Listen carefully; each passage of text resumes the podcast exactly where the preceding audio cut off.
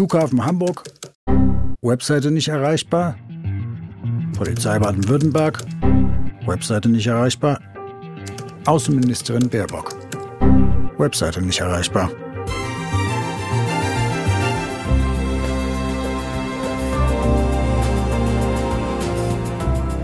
So war das vor ungefähr einem Jahr. Erstmal vor allem ärgerlich, aber warum das mehr ist als ein ärgerlicher Vorfall und was das mit Krieg zu tun hat, das klären wir heute.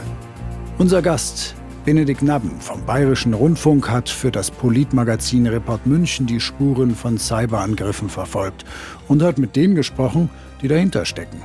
Ihr hört 11KM, der Tagesschau-Podcast. Ein Thema in aller Tiefe. Mein Name ist Benedikt Strunz. Ihr hört mich immer, wenn Viktoria nicht da ist. Heute ist Montag, der 29. Januar. Hallo Benedikt. Hi Benedikt. Benedikt, du hast dich in deinen Recherchen insbesondere mit einem Tag im vergangenen Jahr beschäftigt. Nimm uns doch bitte nochmal mit. Das war der 25. Januar 2023. Das war der Tag, als Bundeskanzler Olaf Scholz im Bundestag die Lieferung von Leopard-Panzern an die Ukraine verkündet hat. Nach wochenlangen Diskussionen schickt Deutschland Kampfpanzer ins ukrainische Kriegsgebiet. Zunächst sollen 14 Panzer des Typs Leopard 2 aus Beständen der Bundeswehr geliefert werden, teilte Bundeskanzler Scholz mit. Wenn man an dem Tag versucht hat, die Webseiten zum Beispiel der Bundesregierung oder von verschiedenen Flughäfen aufzurufen, dann ist man häufig auf eine Fehlermeldung gekommen. Dann stand da Error 501, Error 502 oder so eine ähnliche Meldung. Und das war dann ein klares Zeichen, dass da jemand Erfolg hatte mit einem Cyberangriff gegen deutsche Flughäfen, gegen deutsche Webseiten. Und da wollten wir uns anschauen, wer steckt dahinter, was ist da genau passiert. Und wenn man damals im Online-Messenger-Dienst Telegram in verschiedenen Channels mitgelesen hat, dann ist man auf verschiedene Gruppen gestoßen, die das gar nicht gut fanden, diese Lieferung. Und eine von diesen Gruppen, die nennt sich Killnet. Und am 25. kam da die Nachricht, kollektiver Cyberangriff auf Deutschland, Start.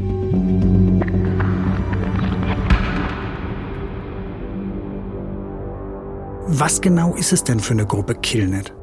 Das ist eine Gruppe von Cyberaktivisten, die sich dort organisieren, die dort Propaganda verbreiten, die aber auch ganz konkret zu Cyberangriffen gegen andere Länder, andere Institutionen und Unternehmen aufrufen. Und die Gruppe hat sich schon davor und auch danach weiter zu diesen Angriffen bekannt. Und die haben Deutschland als Ziel ausgerufen. Was haben die denn gemacht, damit die ganzen Websites nicht mehr erreichbar waren? Das waren sogenannte DDoS-Angriffe, das heißt Distributed Denial of Service. Und im Endeffekt sind das Angriffe, wo Webserver überlastet werden. Also man kann sich das so vorstellen, es wird so lange gleichzeitig auf eine Webseite zugegriffen, bis sie überlastet ist und der Server zusammenbricht und dann erstmal für eine Zeit lang nicht mehr erreichbar ist. Klingt erstmal nicht so gefährlich. Das kann ja immer mal passieren, dass eine Webseite nicht erreichbar ist. Genau, also erstmal könnte man denken, das ist nicht so dramatisch, wenn eine Webseite ist für eine Stunde oder zweimal nicht erreichbar ist. Aber da geht es immer um die öffentliche Wahrnehmung. Also du musst dir das so vorstellen, heute versuchst du das Gate für deinen nächsten Flug rauszusuchen und du kannst nicht mehr auf die Flughafen-Webseite zugreifen. Dann willst du kurz noch Online-Banking erledigen, dann funktioniert das nicht. Hm. Und morgen kannst du irgendwie nicht mehr aus dem Homeoffice auf den Unternehmensserver zugreifen. Und das ist dann einfach eine Unsicherheit, die damit erzeugt wird in der Bevölkerung, wenn man sich fragt, hey, wir werden hier von irgendwem angegriffen und die schaffen es tatsächlich, uns gravierend zu treffen. Habt ihr auch konkret über die Angriffe sprechen können, beispielsweise mit Unternehmen, die betroffen waren? Das ist immer schwierig. Also die wenigsten Unternehmen wollen offen über einen Cyberangriff gegen sich selber sprechen, weil es ja doch im Endeffekt irgendwie immer eine Niederlage ist, wenn man sagt, ja, wir wurden angegriffen. Und die deutschen Behörden, die sprechen zwar abstrakt über die Gefahr durch Cyberangriffe, aber über einzelne Cyberangriffe im Detail zu sprechen, wann was genau passiert ist, das machen die wenigsten. Und vor allen Dingen, als wir uns dann länger mit Killnet beschäftigt haben und geschaut haben, was hat Killnet alles noch gemacht, für welche Angriffe war Killnet verantwortlich, sind wir immer wieder auf Litauen gestoßen, weil das Land hat einen ganz besonderen Angriff von dieser Gruppe erlebt.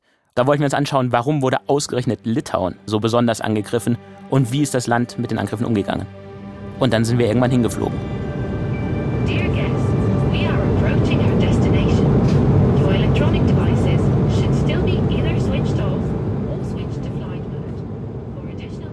Kannst du uns nochmal zurücknehmen? Warum hat Litauen damals diesen Angriff erlebt? Das war im Sommer 2022 und dabei ist Kaliningrad im Zentrum. Das ist eine russische Exklave, die zwischen Polen und Litauen, also zwischen zwei EU-Mitgliedern, zwischen zwei NATO-Mitgliedern liegt. Und um Güter nach äh, Kaliningrad zu bringen, wird meistens äh, die Eisenbahn quer durch Litauen genutzt. Und im Juni 22 hat die EU Sanktionen äh, gegen Russland erlassen und gewisse Güter wie Kohle und Stahl sanktioniert. Und dann hat Litauen den Transit dieser Güter unterbunden. Hat Russland wahrscheinlich wenig begeistert. Absolut. Well, Russia now says it's preparing measures to punish Lithuania. Following the country's rail transit ban on embargoed goods headed for the Russian enclave of Kaliningrad. Da gab es dann sofort Drohungen. Auf politischer Ebene hieß es, man prüft, man überlegt, mit welchen Konsequenzen man antworten wird. Und online, da wurde aber dann nicht viel geprüft, sondern da wurde dann direkt geantwortet. Lasst uns eine neue Bewegung starten. Hashtag Litauen offline. Mit dem Aufruf zur Vergeltung gegen Litauen mit Cyberangriffen. Man muss sich das auch dann wieder wie im Fall Deutschland vorstellen. Da sind Telegram-Gruppen und darin heißt es, und jetzt äh, schenken wir Litauen richtig hart ein. Ganz genau, nur nicht in ganz so höflicher Sprache. Litauen, hast du etwa den Arsch offen? Und ab dann ging es los. Dann äh, kommen da diverse Nachrichten, die gegen Litauen Hass schüren, die zur Vergeltung aufrufen, die gleichzeitig russische Propaganda verbreiten. Immer wieder äh, gibt es den Aufruf zu Cyberangriffen gegen bestimmte Ziele, die in diesem Channel dann auch genannt werden und wo die Menschen, die in dem Channel sind, sich daran beteiligen sollen an diesen Angriffen. Wie war das in Litauen? Hat man diese Drohungen zu dem Zeitpunkt schon ernst genommen? Man hat das ernst genommen weil man hat mitgelesen in diesen Channels, man wusste, dass es da eine Reaktion geben wird. Und in Litauen ist die Cyberabwehr so aufgebaut, dass alle Kompetenzen in einer Hand liegen. Dort gibt es ein Cybersicherheitszentrum, das ist im Verteidigungsministerium angesiedelt und das war sofort zuständig und musste sich äh, darum kümmern und überlegen, wie man ja, das eigene Land, die eigenen Unternehmen, die eigenen Institutionen am besten verteidigen kann.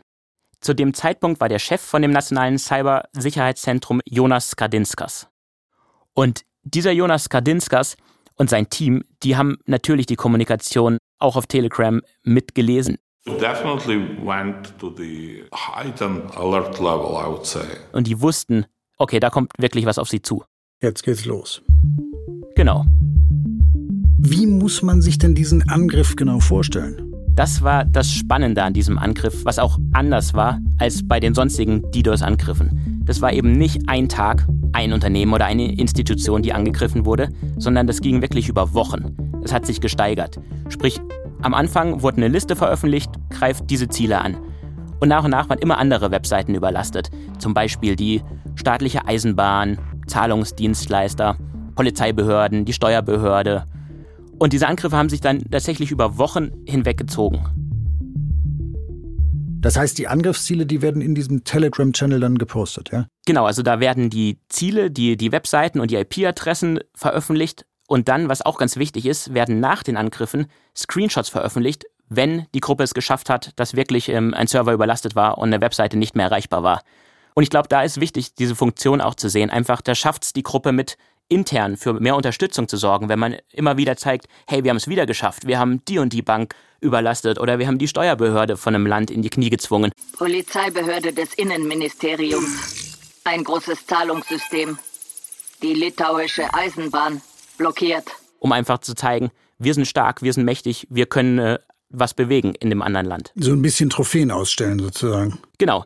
Und da haben wir auch mit den betroffenen Unternehmen gesprochen und die sagen dann häufig, ja, unsere Webseite war ein paar Minuten oder war eine Stunde offline, eigentlich gar nicht so schlimm, aber natürlich schaffen es die Gegner in der Zeit, den Screenshot zu machen und damit ist dann quasi die Niederlage besiegelt und äh, wird veröffentlicht. Also im Grunde auch nicht nur ein direkter technischer Angriff, sondern auch eine kommunikative Strategie, die da irgendwie dahinter steht. Genau, also da geht es im Endeffekt immer auch um Propaganda und um die öffentliche Meinung und darum, ja, eine gewisse Verunsicherung in einem Land hervorzurufen. Also man muss sich das so vorstellen, wenn an dem einen Tag das Online-Banking nicht funktioniert, am nächsten Tag kann man irgendwie seine Steuererklärung nicht mehr einreichen, dann versucht man aus dem Homeoffice äh, zu arbeiten und man kommt auf einmal nicht mehr auf die Firmenserver.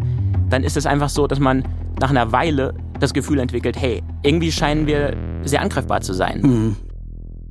It creates kind of a big annoyance. Today this website down, and another tomorrow, and another tomorrow. It creates in the society understanding that okay, this is never ending. I mean, are we like uh, failing? Are we not prepared? Der Angriff von Killnet auf Litauen war aber eben noch nicht zu Ende. Wie ging es denn dann weiter? Also nachdem zweieinhalb Wochen in Litauen wirklich breit angegriffen wurde, jeden Tag andere Unternehmen, schreiben sie irgendwann, hey Leute, lasst die Strategie ändern und jetzt machen wir einen punktgenauen Angriff gegen ein Unternehmen, was bisher einfach es geschafft hat und dessen Webseiten bisher noch nicht offline gegangen sind. Und welches Unternehmen war das? Das war dann die Ignitis Group, das ist äh, der größte Energieversorger Litauens. Zu dem Zeitpunkt war Edvinas Kersa zuständig für alle Fragen bezüglich der Sicherheit des Unternehmens. Und das ist ein total spannender Typ, weil der war selber mal stellvertretender Verteidigungsminister von Litauen. Also da war er dann auf politischer Ebene mit für die Cybersicherheit des Landes zuständig und ist dann anschließend in die Wirtschaft gewechselt und stand dann im Sommer 2022 auf einmal im Mittelpunkt dieses Angriffs und musste sein eigenes Unternehmen verteidigen. They understood that there is one infrastructure that is still alive and they decided to select us as the only target, which means that all effort was raised up for one purpose, to attack Ignitis Group. Also das hat er auch sehr bildlich erzählt, wie dann nachts um drei sein Telefon geklingelt hat und die Überwachungszentrale angerufen hat und gesagt, spring ins Auto, ab ins Büro, wir brauchen dich hier. So suddenly at approximately 3 o'clock a huge volume of traffic came to our address. So monitoring center uh, took the phone, called to our security guy saying, good evening gentlemen. Unfortunately, this weekend will be very busy as we've been attacked. Er hat auch gesagt, normalerweise löst er Probleme von zu Hause. Normalerweise greifen sie auch aus dem Homeoffice äh, auf die Firmenrechner zu, um die auch zu schützen. Aber in dem Fall hat es nicht mehr funktioniert, weil einfach die Server so überlastet waren, dass selbst die IT-Fachleute dann nicht mehr auf die Firmenrechner zugreifen konnten. So um 4.30 Uhr in der Nacht waren dann so viele Zugriffe auf die Server zu verzeichnen, dass die irgendwann zusammengebrochen sind und die Webseiten des Unternehmens nicht mehr zu erreichen waren. Das erste bei einem DDoS-Angriff ist natürlich immer die Webseite. Sind die Server überlastet, geht die Website down. Guten Abend. Litauischer Energiekonzern vom größten Cyberangriff seit zehn Jahren betroffen. Bei dem Energieversorger bedeutet das, die Menschen können vielleicht nicht mehr ihre Zahlungen ausführen. Die Menschen können nicht mehr auf ihr Kundenkonto zugreifen. Aber die viel größere Gefahr, die bei einem DDoS-Angriff meistens mitschwingt, ist, was, wenn dieser DDoS-Angriff, dieser öffentlichkeit wirksame Angriff auf die Webseite nur Ablenkung ist und in echt irgendjemand durch die Hintertür angreift und zum Beispiel die Unternehmensdaten verschlüsselt? The main threat that we were thinking about was what if they have an insider in the company and he already put some virus that, for example, encrypts systems inside? Your computers are not working, phones are not working, databases are not working, so you are in trouble. Das war auch die permanente Sorge von Edwinas Kerser, der meinte, wenn die eigene Webseite angegriffen wird, dann schickt er natürlich erstmal sein Team dahin und man versucht, die Webseite zu verteidigen. Aber gleichzeitig will man dann eben nicht die Hintertür aufmachen und man muss immer alles im Auge behalten, ob es doch einen Eindringling gibt, der noch gerade was ganz anderes plant. Okay, klingt für alle Beteiligten nach einer sehr, sehr stressigen Nacht. Und war dieser DDoS-Angriff dann erfolgreich oder konnte man ihn abwehren? Das ging dann so gut zweieinhalb Stunden. Dann waren die Webseiten wieder zurück und der Angriff damit auch überstanden. Und kam es zu dem Worst Case, dass das Ganze nur eine Camouflage-Aktion war, nur ein Tarnangriff sozusagen und hintenrum wer anders was anderes gemacht hat? Tatsächlich nicht. Also es gab weder irgendeine Form von Datenverlust, noch gab es einen Eindringling ins Unternehmen. Aber was dann am nächsten Tag offensichtlich wurde, natürlich gab es große Meldungen darüber, der größte Energieversorger Litauens erfolgreich angegriffen und das ist natürlich eine Nachricht, die auch Edwinas Kerser nicht gern gelesen hat. Aber trotzdem noch mal mit dem blauen Auge davongekommen. Absolut, ja.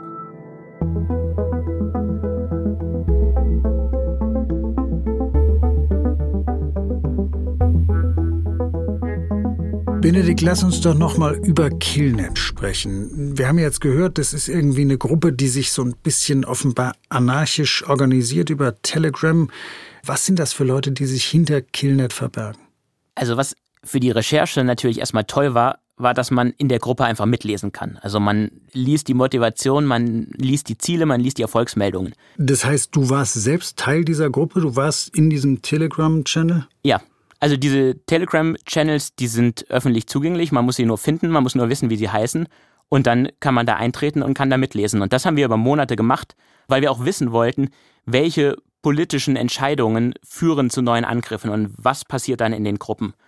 Und das ist schon ziemlich spannend gewesen, weil man dann einfach gesehen hat, wie schnell sich dort so eine Wut bildet gegen Entscheidungen, in dem Fall, die dann die Ukraine unterstützt haben zum Beispiel. Und da hat es fast jedes Land auch äh, in den letzten Monaten mal abbekommen und wurde zum Ziel. Und wie viele Leute sind in so einer Gruppe? Man muss sagen, Killnet ist jetzt tatsächlich nur ein Beispiel. Es gibt ganz viele solcher Hektivistengruppen und in der Gruppe von Killnet, da sind jetzt aktuell ungefähr 90.000 Mitglieder. Und was war dein Eindruck? Was waren das für Leute? Also was zuerst mal auffällt, ist klar, die kommunizieren quasi ausschließlich auf Russisch. Und uns ist relativ schnell aufgefallen, dass viele von denen, die da kommentieren, auf jeden Fall nicht IT-Experten sein können. Da haben viele Nutzer Kommentare gemacht oder Fragen gestellt, sodass völlig klar war, die haben technisch überhaupt keine Ahnung davon, was sie da eigentlich tun. Und das Gute bei Telegram ist, man kann schauen, ja, wer kommentiert darunter, wer ist also aktiv in der Gruppe, wer lobt die Angriffe, ja, wer motiviert zu weiteren Taten. Und dann haben wir genau diese Leute einfach über den Messenger mit einer Dolmetscherin zusammen angerufen.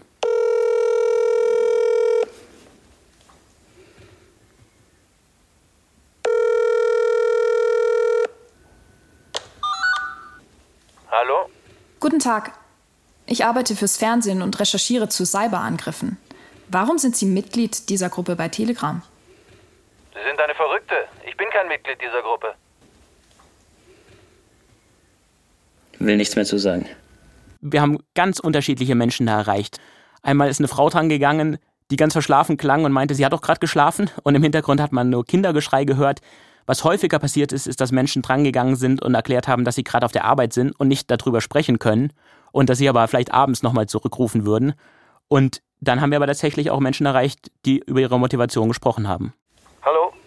Guten Tag. Warum sind Sie Mitglied dieser Gruppe bei Telegram? Weil ich es unterstütze. Ich unterstütze die Russen. Ich bin ein Russe. Und Sie unterstützen. Ich unterstütze Cyberangriffe gegen ihre Infrastruktur, ja. Sie unterstützen sie, ja? Ja, ja. Und später haben uns noch viele andere genau das Gleiche geschrieben. Also da scheint tatsächlich die politische Motivation ausschlaggebend zu sein.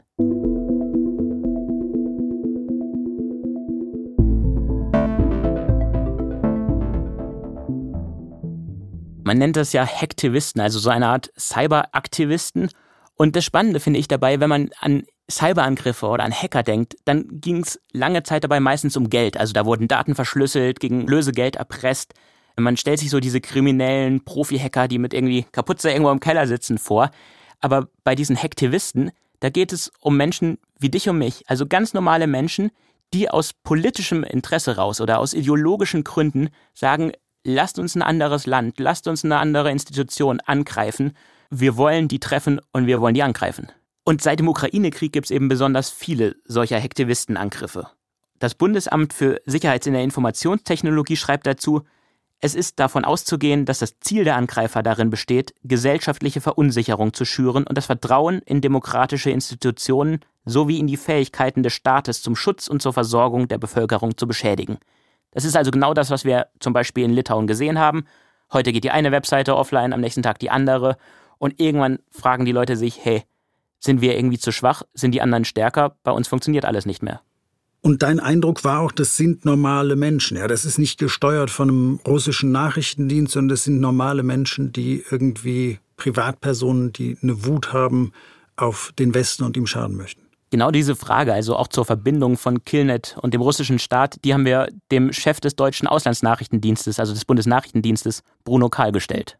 Killnet ist eine aktive, eine sehr gut ausgerüstete Gruppe, die aber nicht unmittelbar staatlich gesteuert ist, sondern die staatlich eher toleriert ist. Und wir müssen gerade in Zeiten, in denen sich der Westen in so einer grundsätzlichen Auseinandersetzung befindet, wie jetzt äh, in dem Russland-Ukraine-Krieg, davon ausgehen, dass die Werkzeuge im Cyberkrieg genauso ernsthaft und genauso wirksam eingesetzt werden wie konventionelle Mittel eben auch.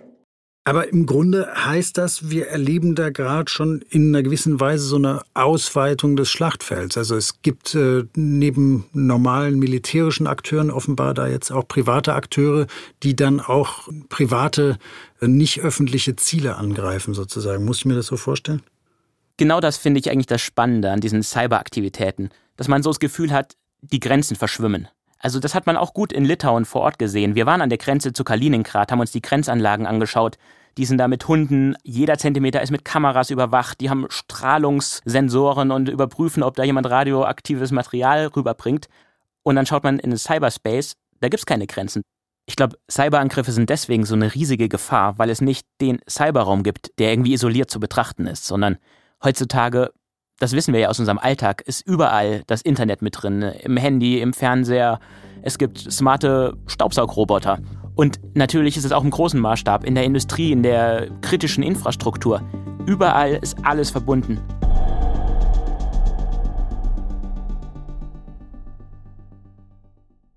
Sind wir alle schon quasi im Cyberkrieg angekommen, ohne dass wir das vielleicht bemerkt haben? Das ist eine Frage, die wir allen Experten, mit denen wir im Rahmen der Recherche zu tun hatten, immer wieder gestellt haben. Und da haben wir eine ganz große Bandbreite gehört. Also in Deutschland ist man ein bisschen zurückhaltender, hatten wir so den Eindruck, wobei selbst der Chef des Bundesnachrichtendienstes, Bruno Kahl, immer wieder von einem Cyberkrieg und den verschiedenen Akteuren im Cyberkrieg gesprochen hat. Aber wir haben zum Beispiel auch mit dem ehemaligen Chef des Mossad, also des israelischen Auslandsnachrichtendienstes, gesprochen. Und der meint, dass wir längst in einem Cyberkrieg sind, und zwar 24-7, das ganze Jahr über. Ein Schlagwort, was dabei immer wieder gefallen ist, ist der hybride Krieg. Also, dass es dabei wirklich um einen Krieg geht, wo sich nicht mehr zwei Militärs gegenüberstehen, sondern wo es ganz verschiedene Akteure gibt, seien das staatliche Akteure, staatlich unterstützte oder auch einfach selbstorganisierte private Akteure, die alle irgendwie mitmischen und es einfach keine klaren Grenzen und keine klaren Linien mehr gibt. Also da braucht es keine Kriegserklärung und trotzdem ist es irgendwie alles ein, ja, eine Art Schlachtfeld, wo äh, gegeneinander gekämpft wird. Hast du denn das Gefühl, dass das schon ausreichend im öffentlichen Bewusstsein in Deutschland angekommen ist, dass diese Gefahr des Cyberkriegs, diese Ausweitung des Schlachtfelds, wie du sie beschrieben hast, in den Cyberraum und damit auch ins Private, dass es schon längst Realität ist? Ich glaube, dass die große Dimension viele so noch nicht auf dem Schirm haben. Wenn man über Cyberangriffe spricht, dann denken die meisten an zum Beispiel Verschlüsselung von Daten, an Lösegelderpressung. Aber dass da auch so Dinge eine Rolle spielen wie Propaganda, wie Desinformation, wie Angriffe aus politischen Motiven, also dass wirklich einfach Menschen aus einem anderen Land uns, unsere Institutionen angreifen, um uns politisch zu beeinflussen, um Rache zu nehmen.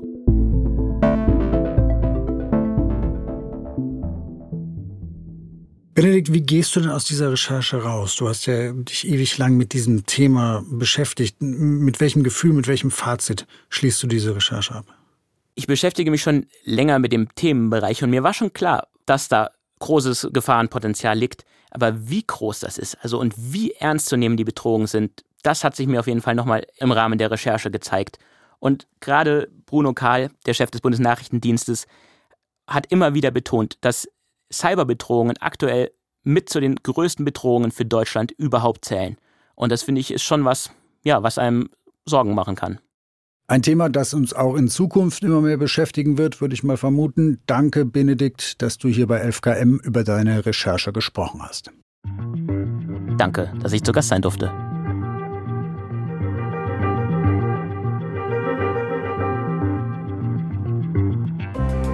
Wenn ihr mehr zum Thema Cyberwar wissen wollt, dann schaut in den Film von Benedikt Nabben und seiner Kollegin Sabina Wolf. Den Link dazu findet ihr in den Show Notes. Folgenautor ist Simon Schuling. Mitgearbeitet hat Sebastian Schwarzenböck, Produktion Stefan Oberle, Viktor Weresch, Fabian Zweck und Alexander Gerhardt. Redaktionsleitung Lena Gödler und Fumiko Lipp. 11KM ist eine Produktion von BR24 und NDR Info. Mein Name ist Benedikt Strunz. Macht's gut. Und an dieser Stelle noch ein Hinweis auf einen Podcast in der ARD Audiothek für alle, die das Thema KI besser verstehen möchten. Da geht die Entwicklung ja rasend schnell derzeit. Alle neuen Updates über künstliche Intelligenzen bekommt ihr im KI-Podcast. Hi, ich bin Gregor Schmalzried. Ich bin Marie Kilk. Und ich bin Fritz Espenlaub. Ich bin Fritz Espenlaub. Sorry, das war gar nicht tatsächlich meine eigene Stimme, sondern eine künstliche Intelligenz, die meine Stimme kopiert hat. Aber den kompletten Podcast aufnehmen kann sie nicht. Zumindest noch nicht. Künstliche Intelligenz überschwemmt nämlich gerade die Welt, weil sie wird jeden Tag immer besser und dieses Thema beschäftigt auch nicht nur Fachleute, sondern uns alle. Deswegen stellen wir uns im Podcast die Fragen, die so viele Menschen gerade beschäftigen. Sind wir jetzt bald alle arbeitslos? Kann ich Bildern im Internet noch trauen? Und wie kann ich ChatGPT in meinem Alltag am besten einsetzen? Und vor allem, wann muss ich diesen Podcast nicht mehr selber aufnehmen, sondern kann einfach meinen KI-Klon hinschicken? Der KI-Podcast. Jede Woche in der ARD Audiothek und überall, wo es Podcasts gibt.